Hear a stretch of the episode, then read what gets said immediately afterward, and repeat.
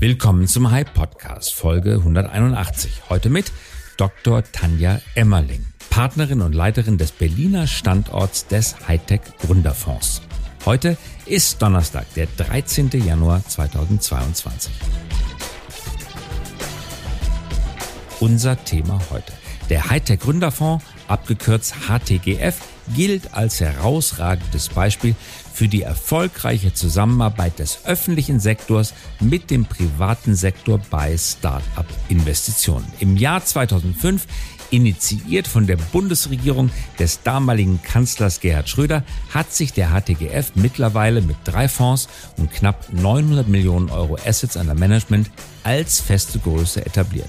Der Staat trat als Pionier zu einer Zeit auf, als die Strukturen und Geflogenheiten des Venture-Markts in Deutschland noch offen und im Fluss waren. Seither gab es Investitionen in 650 Firmen, aus denen 150 Verkäufe und Börsengänge folgten. Wie funktioniert die Zusammenarbeit zwischen Staat und privaten Investoren? Welche Investitionsfelder genießen besondere Aufmerksamkeit? Worauf achtet der Fonds beim Anlegen? Wer fällt die Entscheidungen. Tanja Emmerling gibt einen kompetenten und umfassenden Einblick in die Praxis des Modells. Eine Folge für alle, die verstehen möchten, wie man die Bundesrepublik Deutschland in seinen Cap-Table holen kann und was die Steuerzahler davon haben. Herzlich willkommen, Dr. Tanja Emmerling. Schön, dass Sie mit dabei sind. Hallo, ich freue mich. Tanja Emmerling ist Partner und Head of Berlin des Hightech Gründerfonds in Deutschland, eine Institution, die mit vorwiegend staatlicher Finanzierung der Technologiebranche in Deutschland massiv und erheblich und sichtbar unter die Arme geholfen hat. Heute wollen wir sprechen, was der Hightech Gründerfonds in den vergangenen Jahren erreicht hat und sich für die kommenden Jahre vorgenommen hat. Zunächst einmal, Frau Dr. Emmerling, wie ist der Hightech Gründerfonds eigentlich zustande gekommen? Wir sind gegründet 2005 und das kam so ein bisschen aus dieser Wirtschaftskrise heraus, eine Zeit, wo man eigentlich weder Venture Capital machen wollte, noch große Risiken, noch jetzt die ganz schweren technologielastigen Themen investieren wollte. Und dann kam es aus einer Initiative vom Kanzler Schröder damals zu sagen, da muss man eigentlich reingehen und wieder den Motor in Deutschland anschmeißen. Da kam das dann zustande, dass man eben zusammen mit Industrieunternehmen Wiener Bosch beispielsweise sich überlegt hat, wie kann man so einen Fonds aufsetzen, der eben auch marktkonform dann funktioniert und ist eben dann mit dem ersten Fonds gestartet, in ähm, die Technologieinvestments reinzugehen und eben auch mit Vertretern, die dann aus der Wirtschaft und aus Fondsinvestoren kommen, um eben entsprechend den Blick darauf zu haben. Und man hat auch gesehen, dann über die weiteren Fonds, wir sind dann 2011 und 2017 in die nächsten Fondsgenerationen gegangen, dass es sich sehr gut entwickelt hat in diesem Fall. Und wir auch sehen heute, dass die Venture-Szene deutlich gewachsen ist. Und mittlerweile sind es, glaube ich, 800 oder 900 Millionen Assets under Management. Genau, knapp 900 Millionen under Management in der dritten Fondsgeneration. Ähm, wir haben weit über 650 Investments schon daraus gemacht, äh, weit über 100 Exits. Ähm, also einen großen Lauf an Unternehmen, die durch diese Branche auch schon gegangen sind. Blenden wir nochmal zurück in die Gründungszeit 2005. Wir haben es gerade gehört. Das war ein gesellschaftlich ganz anderes Klima. Die wenigsten Menschen wussten damals, was Venture Capital überhaupt ist. Viele, wie Franz Müntefering, haben es verwechselt mit Private Equity. Das Wort Heuschrecken, das Franz Müntefering damals verwendet hatte, bezog sich, glaube ich, relativ nicht differenzierend sowohl auf Private Equity als auch auf Venture Capital. Und trotzdem, Gerhard Schröder, sozialdemokratischer Kanzler, hat sich dafür entschieden, dieser neuen, im Entstehen begriffenen Szene mit Eigenkapital unter die Arme zu greifen. Das war damals ein politisches Risiko, oder? Ein Wagnis eigentlich auch. Ja, weil vielleicht die ganze Branche auch noch nicht richtig verstanden wurde. Und man muss auch sagen, dass auch die, sagen wir, von der Unternehmerseite die Unternehmen ja noch gar nicht so weit entwickelt waren. Also wenn man jetzt das vielleicht mit Unternehmen vergleicht, die heute am Markt sind, dann hat man Gründer, die kennen sich genau aus, die wissen, was in dem Bereich passiert, die wissen, wie ähm, Investoren funktionieren, die kennen die Terms, die sind auch fit, was so ein Pitch angeht, was kommt dort rein. Das heißt, man hat man auch Seriengründer, Gründer, die haben vielleicht auch schon ein paar Unternehmen verkauft. Diese ganze Szene hatte man zu dieser Zeit ja auch noch gar nicht. Das heißt, man hatte so auf beiden Seiten eine gewisse Unsicherheit, wie man das eigentlich genau ähm, miteinander macht. Ne? Mhm. Es war äh, selten, dass der Staat sich in Felder begibt, in denen eigentlich noch gar nicht so richtig klar ist, worum es überhaupt geht. Äh, also eine Pionierleistung erbringt. Auch das ist selten, dass der Staat ähm, als Pionier auftritt. Meistens tritt er als Regulator auf oder wenn äh, nicht als Regulator, dann doch relativ spät als Marktteilnehmer, aber ganz selten als Pionier.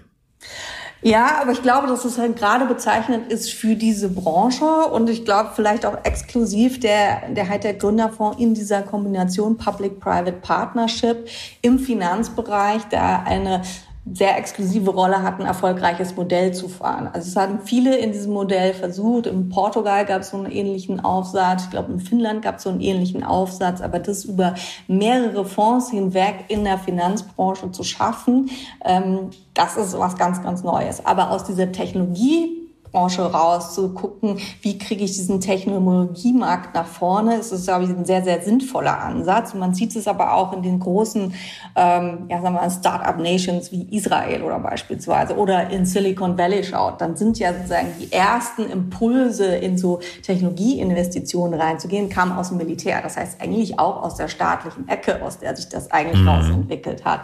Das heißt, aber mit einem kleinen, mit einem klaren Procurement-Auftrag. Da ging es um Beschaffung.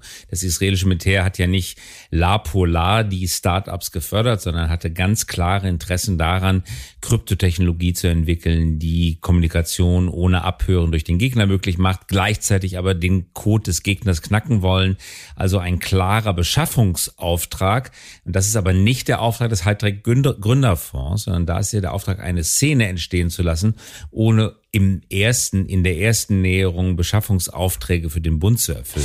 Genau, das ist aber der erste äh, Puls in die Technologie hinein. So, das war aber so mein Punkt hinzubringen, der sich ja dann in den Markt fortsetzt, wo mhm. weiteres Kapital aus dem Markt kommt.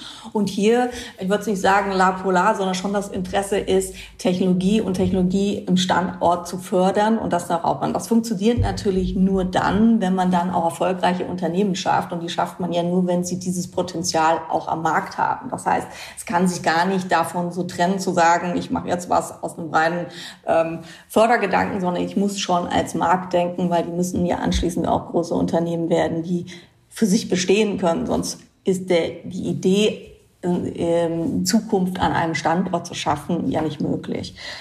Stichwort Förderung. Es gibt ja staatliche Förderbanken, in Berlin zum Beispiel die Investitionsbank Berlin. Jedes Bundesland hat so seine eigene Investitionsbank. Das ist ja der klassische Kanal, auf dem der Staat eigentlich Technologieförderung betreibt. Mit dem ähm, Hightech Gründerfonds ist ein ganz eigenes Vehikel dazugekommen, was ganz, ganz Neues, nämlich Venture Capital, reine Eigenkapitalfinanzierung, keine Fremdkapitalfinanzierung. Wir haben damals bei der Gründung eigentlich die staatlichen Investitionsbanken darauf reagiert.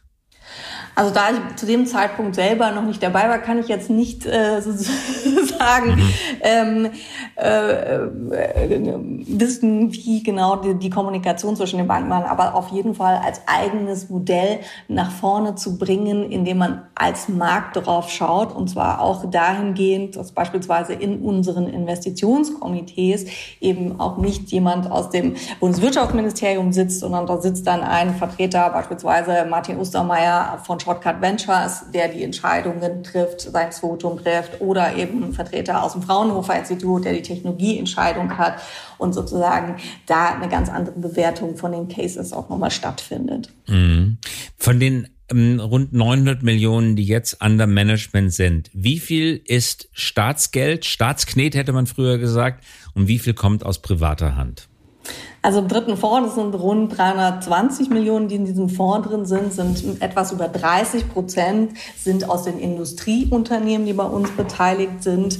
Ja, also von der SAP bis nach Bosch bis nach Haniel, die dort beteiligt sind. Und der andere weitere Teil kommt von dem BMWI und der, der KfW. Also ein Drittel, zwei Drittel ungefähr. So kann man richtig? das sagen, genau. Ja, und die KfW als Förderbank ihrerseits ja auch Bank, wendet sie bei den Investitionen, die sie tätigt, Bankkriterien an oder geht es um reine Venture-Kriterien?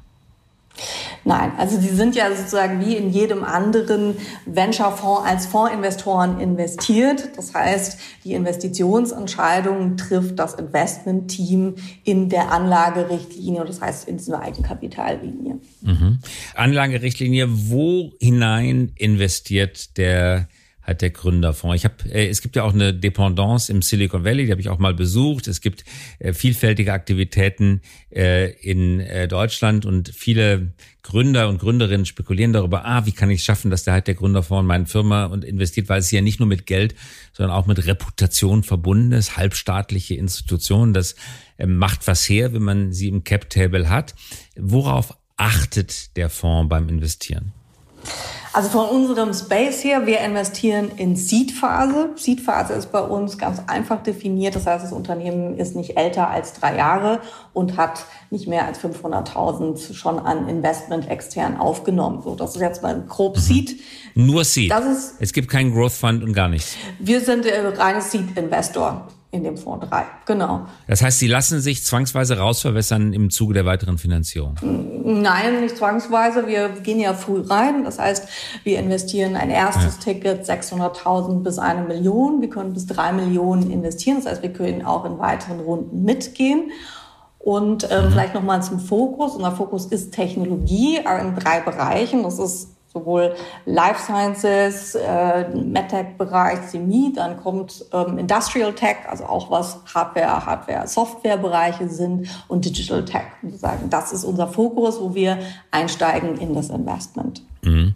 Nun hat ein Fonds wie der Ihrige natürlich auch die Möglichkeit, Marktentwicklung mitzuprägen, auch schon dadurch, dass man sagt, das möchte ich jetzt mal weniger investieren, da möchte ich ein bisschen mehr machen. Es gibt eine ganz virulente Diskussion im Augenblick über, brauchen wir noch ein weiteres Gorilla, noch einen Blitzlieferdienst, zehn Minuten und der Brokkoli kommt noch schnell an die Haustür oder sollten wir nicht lieber unsere Energie, unser Geld darauf verwenden, in Deep Tech zu investieren, also Krypto weiter voranzubringen, ähm, Quantencomputing voranzubringen, Raumfahrt weiter zu entwickeln. Was ist die Meinung des Hightech Gründerfonds? Der Name indiziert ja schon, dass man eher in Hightech als in noch weitere B2C Consumer Plattformmodelle investieren möchte. Ist das so?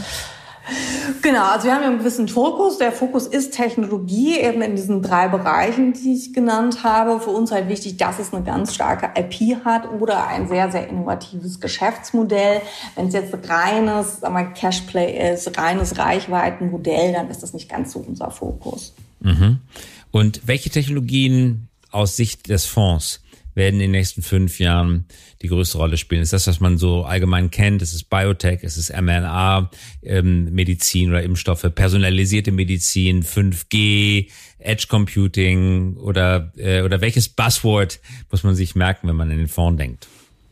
Ja, ich glaube, da haben Sie schon die ganze Bandbreite ähm, okay. genannt, die damit rausgehen. Also klar ist das, was die Welt bewegt, ist auch Klima, ist auch Quantum, ist Mobility. Es sind aber auch die Dinge, die in AI gehen. Es gibt die Dinge, die in diesen ganzen Kryptobereich gehen. Ich persönlich finde NFT ganz spannend. Da gibt es ganz vieles, was man noch mobilisieren kann in diese Bereiche hinein. Ähm, ja, die Bandbreite ist da und ich glaube, da muss man auch agnostisch offen sein und mit dem Markt sich mitentwickeln. Ja, wir gucken ja immer auf eine sehr lange Bandbreite, äh, Zeitraum auch hinten raus. Das, äh, so eine typische Haltedauer von einem Investment sind acht Jahre. Das heißt, man muss auch gucken, wo steht denn der Markt in acht und zehn Jahren? Und da passiert dann ganz viel auch noch in der Technologie. Das hm. heißt, man kann nicht. Also wo steht denn zum Beispiel der Markt für Biotechnologie in zehn Jahren?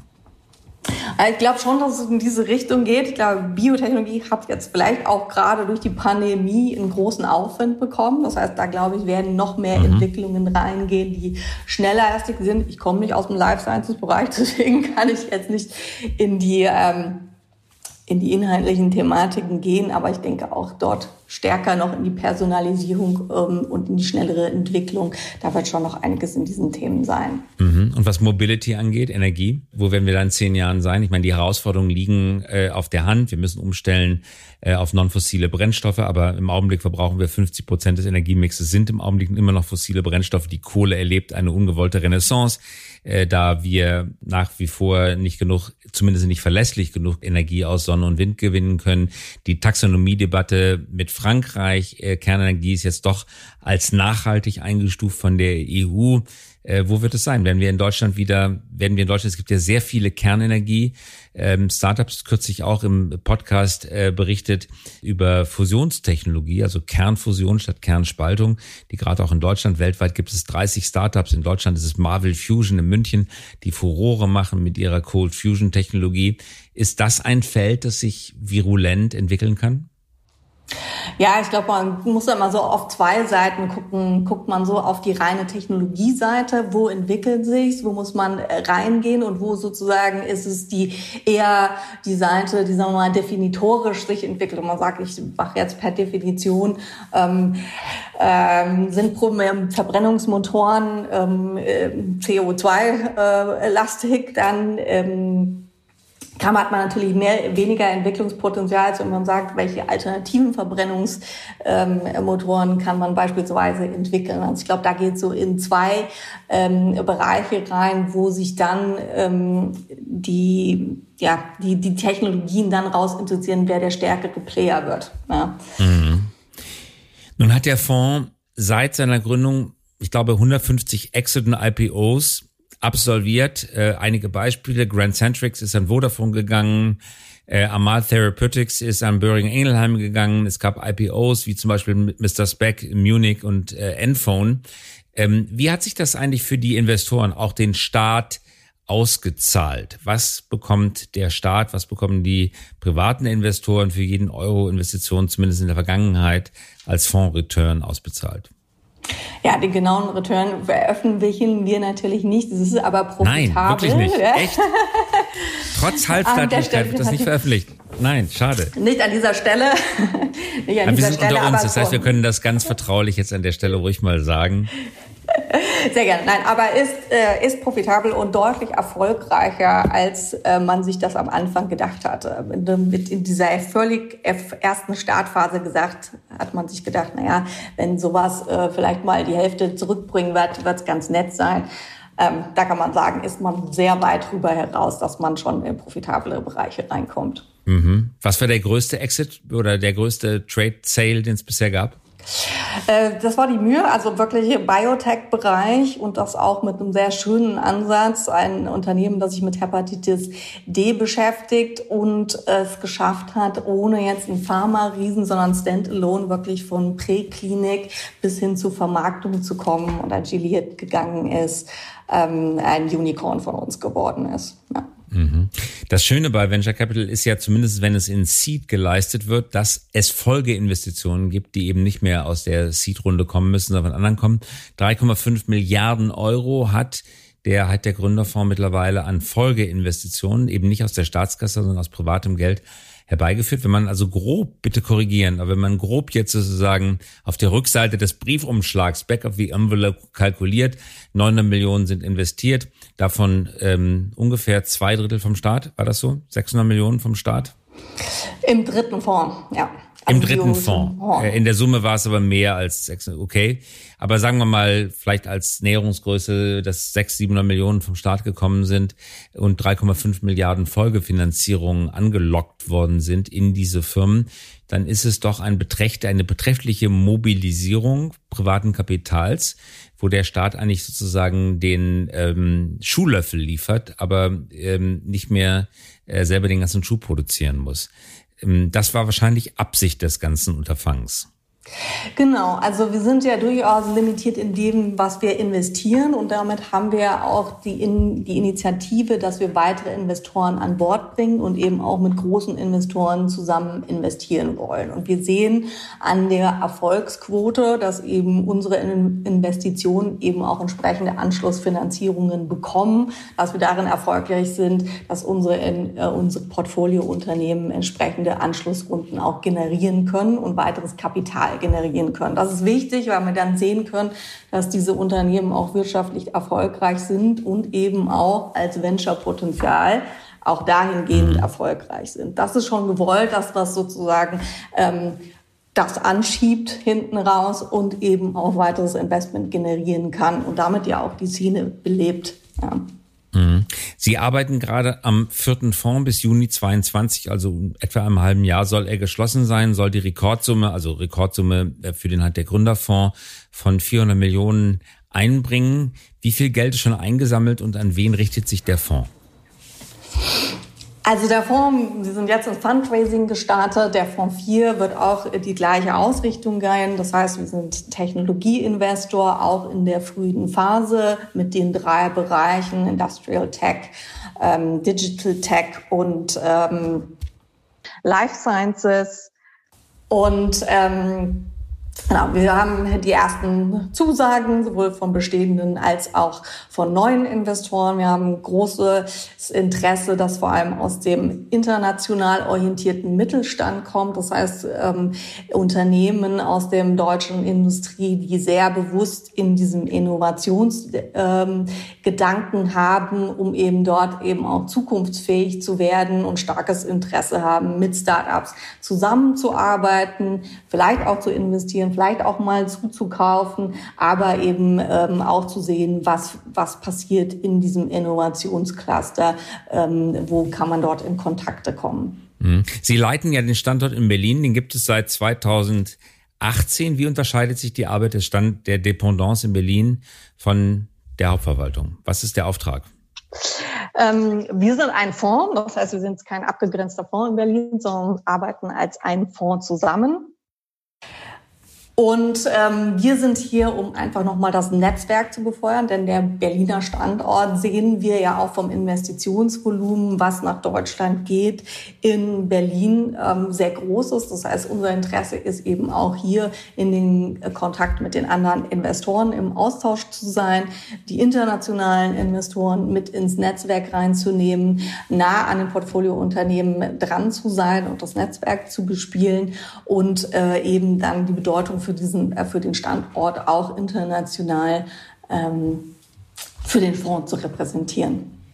Mhm. Unter den Investoren geht der halt der Gründerfonds gerne in die Lead-Rolle oder auch gerne in die Follower-Rolle? Wir sind am liebsten in Lead, das heißt, wenn wir einsteigen in der frühen Phase, übernehmen wir auch den Lead.